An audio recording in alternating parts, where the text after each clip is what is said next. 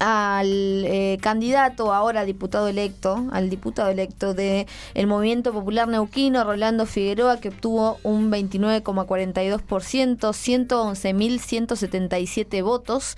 Luego le siguió eh, Cambia Neuquén con Pablo Servi a la cabeza de la lista, que obtuvo 86.067 votos. Luego, Tania Bertoldi del Frente de Todos con el 17,38% con 65.693 votos. Los tres que a partir del 10 de diciembre ocupan una banca en el Congreso, es decir, el MPN, Juntos por el Cambio o Cambio Neuquén y el Frente de Todos retuvieron sus bancas, que eran eh, los tres diputados que salían. Eh, quedó fuera Carlos Seguía de la coalición cívica ARI. Eh, sí, una pena. 53.147 votos obtuvo Carlos Seguía, ojo ahí, 14,06%. Le siguió el Frente de Izquierda de los Trabajadores con Raúl Godoy a la cabeza, 8,19%. Luego Libres del Sur con Jesús Escobar, 5,90% y Sandrita Ferrero del Partido Socialista con 2,23%. Eh, a nivel nacional, en la Cámara de Diputados quedó todo muy parejo, Fabi. Y en la Cámara de Diputados, el Frente de Todos se va a quedar con 118 bancas a partir del 10 de diciembre. 116 son de Cambiemos, Junto por el Cambio, eh, ponga usted el nombre que quiera, el macrismo, ¿sí? Se queda con 116 bancas. Luego hay seis bancas de un denominado peronismo, ¿sí? Que es algo, eso, bueno, también póngale usted el nombre que quiera, es algo... Eh, son dirigentes que vienen del peronismo, que han hecho partidos aparte, pero que conforman este, o que salen del riñón de, la estructura del peronismo. Después está, atención, cinco bancas para Milei, ¿sí? Cinco bancas para los liberales. Este, la izquierda, la izquierda ha hecho una gran elección, tiene, va a tener cuatro bancas a partir del 10 de diciembre. Y después están partidos provinciales eh, y otras alianzas que van a tener ocho bancas, sobre 257 bancas en total. Eso es en la Cámara de Diputados. ¿sí? La Cámara de Senadores, hasta ahora, eh, el Frente de Todos obtiene 35 bancas, 31 cambiemos y 6 corresponden a otros partidos. ¿sí? Hay algún partido provincial. Ahí están los, provinciales. ahí están los provinciales. Eh, algunos también filoperonistas. ¿eh? Otros no son filoperonistas, sino que son filo radicales o filo cambiemos, ¿sí? Claro, también hay que decirlo. Digo, pero eh, está todo muy parejo, muy parejo, y esto entiendo, pero ahora vamos a preguntarle a quien sepa mucho más que nosotros, eh, tiene que ver con eh, la gran remontada que hubo en algunos distritos, ¿no? Y, hay que aclarar, eh, sobre todo en la Cámara de Senadores, que eh, después de cuántos años el peronismo, bueno, después de cuántos años se pierde el quórum del oficialismo en senadores. y no sé, no sé cuánto cantidad de años, pero quiero un dato más dar, que es la de, la provincia de Río Negro. Sí, que ahí están ahí contando los votos. Exactamente. Juntos Somos Río Negro obtuvo el 37,27% de los votos, eh, Juntos por el Cambio el 27,16%, el Frente de Todos el 26,95%, la cuarta fuerza fue el Frente de Izquierda de los Trabajadores con el 4,86%, el Partido Socialista con 2,14% y el Movimiento Socialismo con 1,60%. ¿Cuál es el problema acá? Bueno, que entre eh, Juntos por el Cambio y el Frente de Todos, la diferencia es de 756 votos. Claro, nada. ¿eh? Nada. nada Y eso es lo que están todavía discutiendo en la provincia de Río Negro. Bueno, lo vamos a recibir a Alejo Paceto, él es politólogo, analista político y consultor en comunicación política para poder hablar más de este tema. Alejo, buenas tardes. Carla Sanuesa, Fabián Polizo te saludan. ¿Cómo estás? Carla, Fabián, buenas tardes, ¿cómo andan? Bien, muy bien, Alejo. muy bien. muchas gracias por atendernos. Eh, no, nada. Alejo, a ver, em, empecemos por, por aquí, por la, por la región. Eh, cuando mencionamos primero los, los tres diputados que, que, ingresan, Rolando Figueroa del MPN, Mario Pablo Servi de Cambia Neuquén y Tania Bertoldi del Frente de Todos. Ayer vimos tres búnkers que festejaron. Son tres eh, diputados, tres, eh, tres fuerzas políticas que retuvieron sus bancas en la Cámara de Diputados. ¿Ganaron todos? ¿Qué lectura podemos hacer de eso? Sí, un poco ganaron todos, como, como vos decís, me parece que debe haber más ánimos de festejo, eh, debe haber habido más ánimos de festejo y debe tener más, más para festejar en realidad el frente de todos y Tania Bertoldi, que por un, quizás por durante varios días o un par de semanas pensaban que no ganaban, que podían llegar, no que no ganaban, que no ingresaban, porque lo que se veía en muchas de las encuestas y sondeos que circulaban era que ganaba ahí, o sea que, que en caso de que se diera esta este reparto de uno, uno y uno, eh, la tercera banca la obtuviera IA y no Tania Bertoldi, con lo cual me parece que sí deben estar festejando bastante porque lograron revertir eso y no perder la, eh, esta eh, no perder esta banca, digo. en el caso de los otros dos partidos, bueno, era lógico y se mantuvo el resultado que se había dado en las primarias. También se especulaba o era una gran posibilidad que en realidad el resultado se diera 2-1. Mm. dos bancas para, para, el movimiento popular neuquino y una de Servi que también entiendo que él debe festejar mucho porque viene completamente, completamente, digamos, viene del sector privado, se metió en la política y bueno, va a ser diputado a partir del 10 de diciembre, con lo cual yo en su lugar también estaría festejando mucho. Eh, Ahora, la cuestión esta de, los dos diputados, este, es muy difícil en Neuquén cuando se eligen tres, eh, y, la historia, por lo menos de, las elecciones desde el 83 hasta acá, por lo menos lo demuestran de esa manera. Eh, digo, ¿cuál era el, argumento que había en alguna de las fuerzas para eh, decir que le iban a quitar el doble al, al segundo o al tercero como para ganar dos bancas?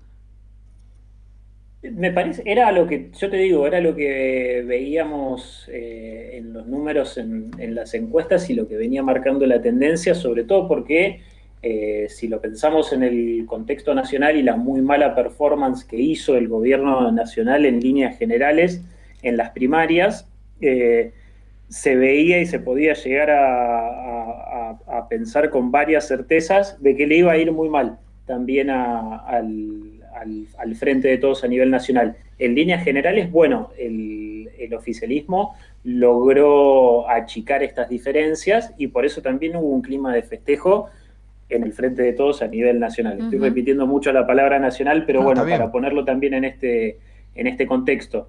Eh, por eso, eh, una de las grandes posibilidades será que se amplíe más este margen. En el caso del Movimiento Popular Nauquino, porque hizo una campaña que en este caso sí le fue efectiva a comparación de otras elecciones intermedias en las cuales, a ver, siempre trató de correrse de, esta, del clivaje, de la grieta nacional, eh, y lo hizo de manera muy satisfactoria para las primarias, algo que también logró consolidar Juntos Somos Río Negro, acá al lado, que era de lo que ustedes también venían, venían charlando. Entonces, eh, las especulaciones giraban por ese lado, que, se repitiera o que incluso fuera peor el resultado en líneas generales para, el frente de todos y eso habría la posibilidad de que, de, que no entrara, digamos, y de que la repartición fuera 2 a 1.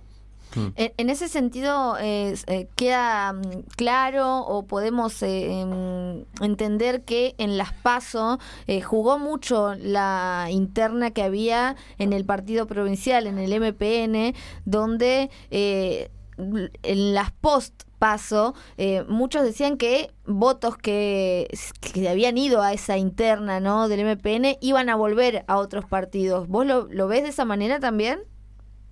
Bueno, yo tengo esa discusión con algunos colegas, eh, que es algo eh, más a modo hipotético y que no tenemos todavía de demostrarlo de manera empírica, o por lo menos yo todavía, que tiene que ver con el voto estratégico, porque sí, sostengo que es una posibilidad que abren las primarias donde cualquiera puede votar, puede participar en la interna de otro partido si es que ese partido se presenta de manera, digamos, se presenta con, líneas internas que pueden ser dos o tres. En el caso del Movimiento Popular Neuquino hubieron tres líneas internas.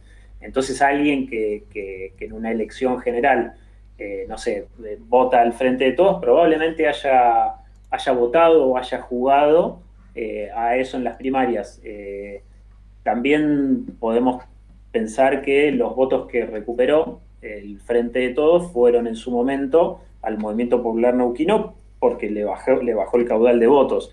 Son todas especulaciones, digo, todavía no podemos comprobarlo de manera fehaciente y empírica, pero es algo que pasa no solamente acá, sino que pasa en muchos distritos del país. Y insisto, es es parte del juego que se abre con las primarias. Mm. Alejo, y digo, la remontada, porque evidentemente hay distritos donde el, oficialismo, eh, el oficialismo nacional en este caso, ha pegado una remontada realmente que podríamos considerar, no sé, épica si se quiere. Caso, por ejemplo, provincia, de Buenos, Aires, ¿no? este, que, que, había tenido un muy magro resultado en las PASO eh, y de repente empareja una elección. Digo, ¿cuál es el análisis que se puede hacer de esto? Eh, ahí yo, por lo menos que tengo gente muy cercana que está en Quilmes, que fue uno de los casos eh, de remontada, digamos, que, ahí está la intendenta Mayra Mendoza, eh, que pudo revertir el resultado. me parece que tiene mucho más con que se, abocaron más que en las primarias a trabajar de manera territorial. algo que quizás no, no, pasó en el caso de las PASO, ¿no? de, de las primarias. Eh, se volcaron a, hacer un trabajo eh, un poco más silencioso, menos de redes sociales, eh, bajaron los decibeles, de hecho, líneas generales de, lo que salía en los medios y se dedicaron bueno, a trabajar, me parece, un poco más el cara a cara, que también tuvo que ver con, con, algunas de las directivas o estrategias que, que se sabía estaba, digamos, había bajado a nivel general eh, Anthony Gutiérrez Rubí, que es el consultor que se contrató para este tramo. Parece que tiene que ver más con eso, que se apostó a esa militancia más personalizada y territorial que, no, que no lo hicieron para, para la primera instancia. Mm. Eh, y, en, y, respecto a eso, ¿no? ya yendo un poquito más al, plano nacional, em, Juntos por el Cambio también ganó en, en, varias provincias que no hasta el momento no, no, no lo había hecho. Em, ¿Es el gran ganador, como titulan algunos medios, junto por el, Juntos por el Cambio de estas elecciones? Sí, digamos, si lo vemos en esos términos, sí, sí, fue el ganador porque termina, digamos, si vemos el mapa, sigue pintando, pintado en su mayoría de amarillo. Entonces, desde ese lado podemos decir que sí. Eh, insisto que se mantuvieron las tendencias eh, de lo que se había visto en las pasos, con lo cual no hubo grandes sorpresas, eh, salvo algunos datos como que, digamos, el ingreso de, más diputados del Frente de Izquierda, algunos datos que por ahí son negativos que tienen que ver con mi ley expert, pero después, en líneas generales, lo que pasó en Las Paso eh, se vio casi calcado en, estas elecciones de ahora y, también en, digamos, acá en, Neuquén y Río Negro, que recién estaba escuchando de, los datos que faltan para definir la segunda banca, son dos mesas, dos mesas y un par de electores más, la diferencia que hay. Sí, es nada. es nada. O sea, son 700 y pico de votos, son literalmente dos mesas. Sí. Eh, la mesa de Necochea. Te iba a decir, la, famosa mesa de Necochea. Claro, una mesa en, en, Conesa, en Cholochola. Andás a ver, ¿no? Claro, claro. Ahora, eh, yo miraba eh, comparado con, comparando las PASO, donde hubo partidos que tuvieron internas, por, por ejemplo, el Movimiento Popular Neuquino, el Frente de Todos, que fueron partidos que, que tuvieron paso, este, tal cual está este, eh, propuesta. Eh, los votos que, han eh, perdido y que han ganado de una elección a la otra. Por ejemplo, en las PASO el MPN obtuvo el 35,50% de los votos y ahora obtuvo el 29,42%. Bajó mucho, digo. Sí. Cambia Neuquén subió, por ejemplo, de una elección a otra. No, no tuvieron interna, hay que decirlo, en las PASO. Eh, del 18,16% ahora pasó al 22,77%. El Frente de Todos eh, en las PASO tuvo el 15,45% y ahora tuvo el 17,38%. Y la coalición cívica del 12,54 pasó al 14,06%. Digo, los votos que faltan en esos seis, en esos seis puntos eh, del movimiento popular neuquino, ¿puede que se hayan desgranado en todas estas fuerzas? Puede ser, sí. Eh, también, eh, digamos, si, pensamos, a ver, se, movilizó, digamos, a, las bases. Yo creo que las internas siempre son saludables y por eso yo soy un defensor de, las pasos, ¿no? Como, como herramienta si el espacio de Juntos por el Cambio y el ARI iban una interna, el resultado hoy quizás sea, hubiese sido otro eh, por, el, por los 50.000 votos que tiene guía. Eh, eso es un dato para mí bastante, bastante importante. Pero también para el caso del, movimiento, eh, no hubo un aliento muy específico desde el oficialismo del partido para, mm. para acompañar ahora al candidato. Entonces, sí, digamos, probablemente muchos de esos, votos, esos votos se hayan fugado o se hayan desviado de manera, bueno, dieron cierta libertad para que vote a, otros, otros candidatos o candidatas. Son todas especulaciones, ¿no? Pero también los datos ahí los tenemos y quizás el crecimiento que hubo en algunos otros partidos eh, habría que comparar, no tengo ahora el, dato a mano, pero cuál fue la concurrencia en las primarias y cuál fue ahora. Claro. Bueno, y ahora... A nivel general, digo. ¿eh? Sí, sí, y ahora también hay como una...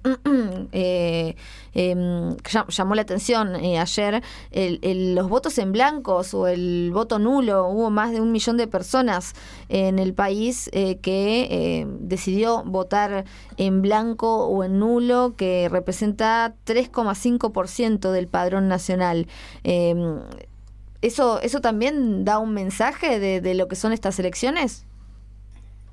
Sí, de las elecciones y en general. Eh, el desinterés que despertó en, y que sigue despertando en mucha gente, digo que despertó todo lo que fue la campaña para las PASO y que, ahí, bueno, hubo un mensaje que no, que no llegó, mm. digamos, ni del oficialismo ni de las otras fuerzas.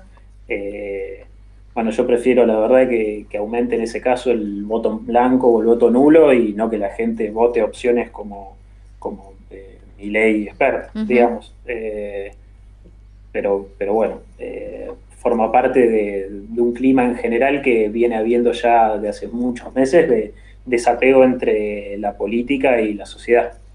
Ahora, eh, precisamente eso, Alejo, digo, ¿cuál es el fenómeno de, por ejemplo, mi ley? Digo, porque por los datos que, que ya se, se, sabían en las pasos, más los datos de ayer, eh, cuando uno empieza a buscar los distritos particularmente, no el, no el, el, número general, el número global, sino que se empieza a meter en, eh, por ejemplo, no sé, eh, en la Villa 11114, este, o en lugares este, donde realmente no, no, no hay un poder adquisitivo importante, digo, donde hay gente que la está pasando mal, digo, mi ley obtiene muchos votos. ¿Cuál es el fenómeno?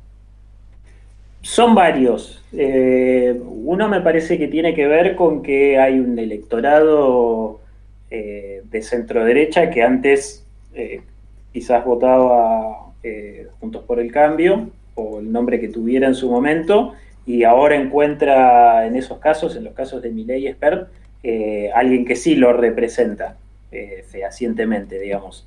Es un, es un digamos, es un a ver, es, es un candidato y son expresiones que yo, por lo menos por lo que veo en los actos y en las manifestaciones, es de mucha violencia simbólica contenida y mm. no tan contenida. Eh, bueno, o sea, eso es un voto eh, de ultraderecha, conservadora, misógino, antiderechos, eh, fascista casi nazi, y, y adentro yo no tengo ningún problema en decirlo, digamos, porque basta solamente con ver las expresiones que tienen los candidatos, hay una, digamos, hay una, eh, no, me acuerdo, no me sale ahora la palabra, hay una negadora, digamos, de todo lo que fue la dictadura, que, esta es la segunda candidata de él que va a ingresar.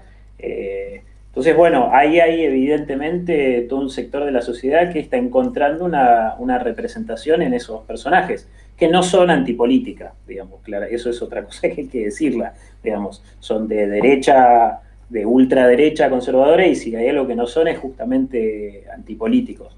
Eh, bueno, están ahí, desgraciadamente llegaron al, al, Congreso y, a mí me parece mucho más peligroso y preocupante ahora porque eh, teniendo justamente más cámara y más micrófono, eh, corremos el riesgo de que en las próximas elecciones eh, puedan, llegar, puedan llegar a tener representación en, más distritos que no sean, o sea, que no sean solamente la capital federal y provincia de Buenos Aires. Con lo cual, para mí es un dato totalmente negativo y, preocupante.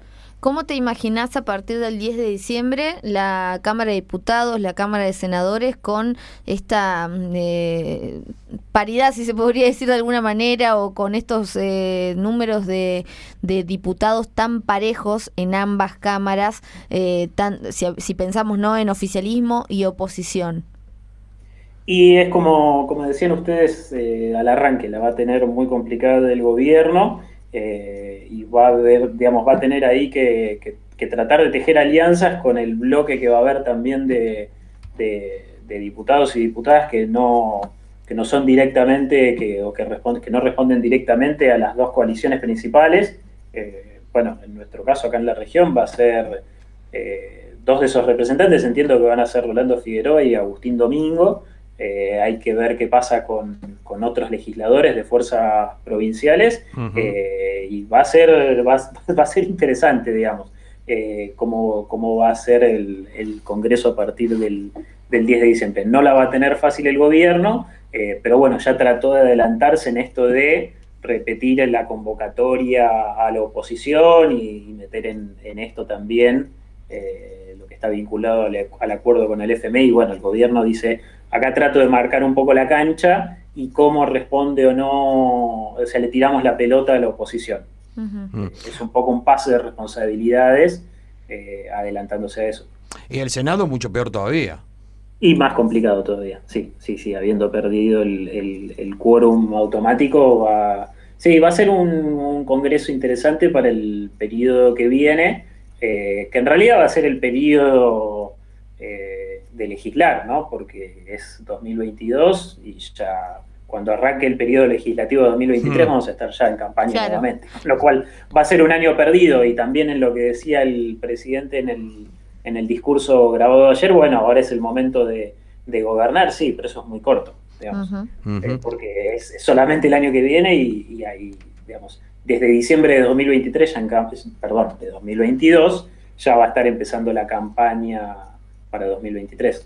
Estaba pensando mientras decías eso, lo que va a cotizar cada voto, en el buen sentido de la palabra lo digo. ¿eh? Lucila Crexel, por ejemplo. Si quieren pensar en el malo también pueden hacerlo. Digo, pero en el buen sentido de la palabra, lo que va a cotizar cada voto, claro, de partidos provinciales, de monobloques, ¿no?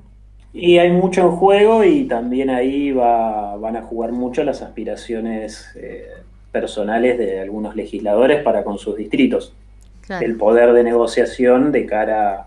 Eh, digamos, liderazgos que están, están no diría arrancando, pero que, se están sí consolidando, como acá en Neuquén, algunos en Río Negro, de cara a, 2023. Falta, digamos, no, no, podemos ya pensar en eso ahora, pero es un poco inevitable. Y, y en relación a esto, a esto último que, que mencionas, ¿puede haber, eh, y, y, en eso planteo también acá a Fabi, eh, más que son más memoriosos, eh, puede haber una, una relación. no, no. Puede haber una relación directa con estas legislativas y las presidenciales del 2023 en cuanto a eh, le va bien, por ejemplo, a Juntos por el Cambio, le va a ir bien en las presidenciales del 2023 o eso no no tiene no, no, no lo deberíamos pensar así.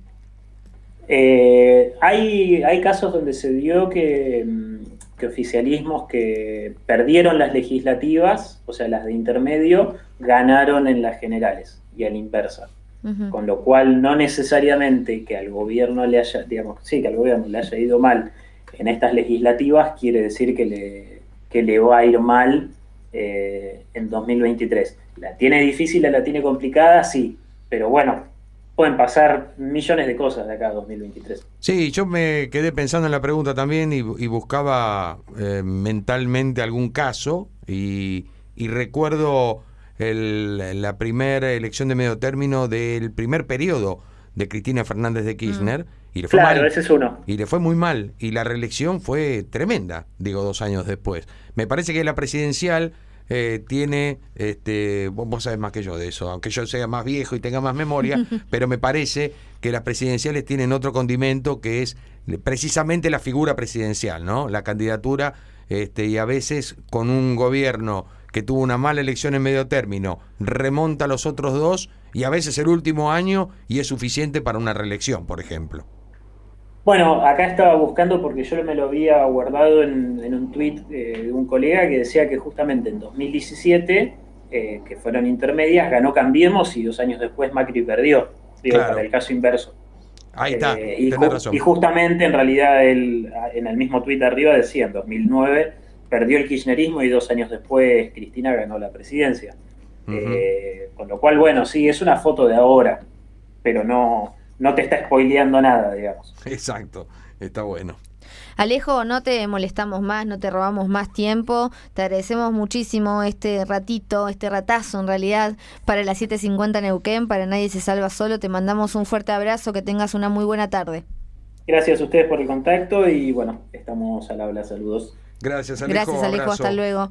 Dialogamos con Alejo Paceto, politólogo, analista político y consultor en comunicación política, eh, respecto ¿no? de eh, lo que dejaron estas eh, elecciones generales, legislativas, donde a partir del 10 de diciembre tenemos un nuevo Congreso, tendremos una nueva Cámara de Diputados, una nueva Cámara de Senadores, y digo nuevo en cuanto a los números.